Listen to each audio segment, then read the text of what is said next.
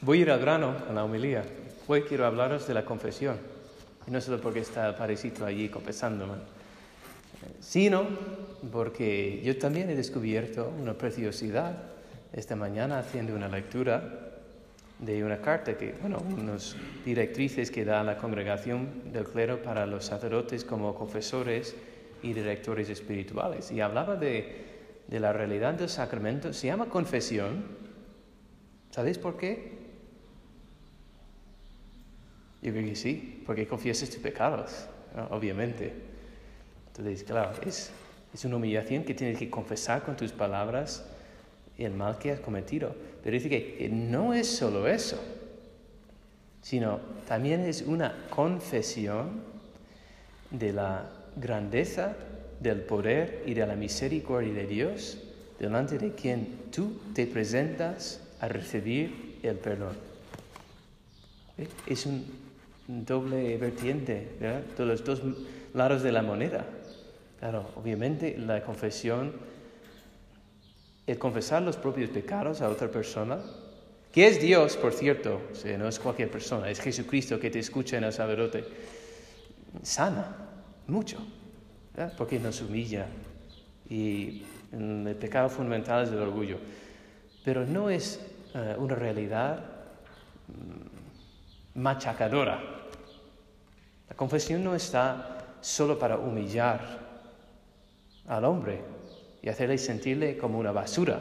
Al contrario, es para levantar su ánimo. Y tú, al ir a confesarte, hay que tener eso en claro. Sí, claro, yo estoy aquí para presentar mis fallos a Dios, pero estoy aquí porque yo creo que Dios me lo puede perdonar. Y yo creo que el Señor es poderoso no solo para perdonar, sino para transformar mi vida. yo confieso, yo me pongo aquí delante de ti, Señor. Tú eres Dios. Y yo reconozco y acepto de que eso es lo que soy. Pero estoy confesando que tú eres capaz de cambiar lo que soy. Es como un intercambio. Igual que hay un intercambio aquí en el altar entre nuestros dones de pan y vino para que sean el cuerpo y sangre de Cristo. Es que no hay, no hay proporción. Como eso no es justo, pero Dios le da igual.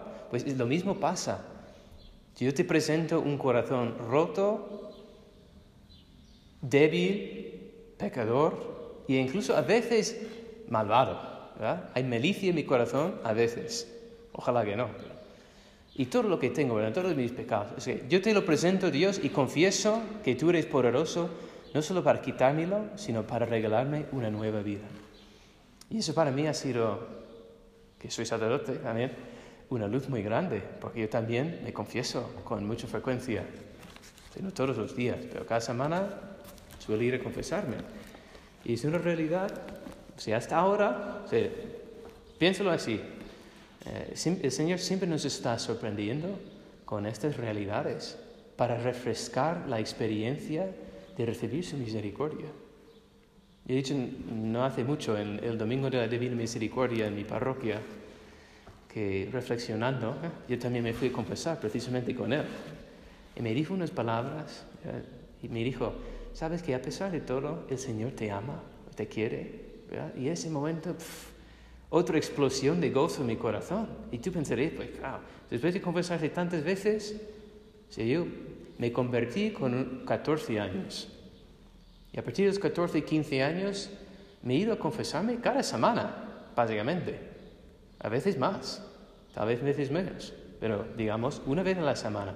Son 52 semanas en un año, ¿verdad? 14 y ahora tengo 32 años. Son 12, eh, ¿qué son? 18 años. 18 por 52 son muchas confesiones, ¿sabes? Y después de todo eso, todavía el Señor es capaz de entregar un gozo puro y limpio y animador para levantar mi espíritu para que siga adelante en su servicio. Pues es la realidad. Y lo digo porque la lectura de San Pablo pues habla de esa realidad, o sea, nos exhorta a reconciliarnos con Dios, pero en medio de una aparente paradoja. Somos los más despreciados, pero los más famosos. Somos los más débiles, pero los más fuertes. Como Dios está con nosotros. Y todo lo que San Pablo dice en esta carta parece contradicción, pero es la realidad.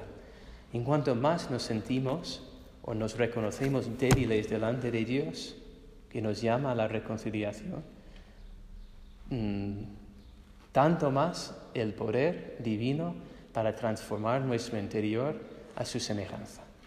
Si yo os animo a, a, pedir esa gracia y la próxima vez que vayáis a confesaros, pues tener eso en cuenta.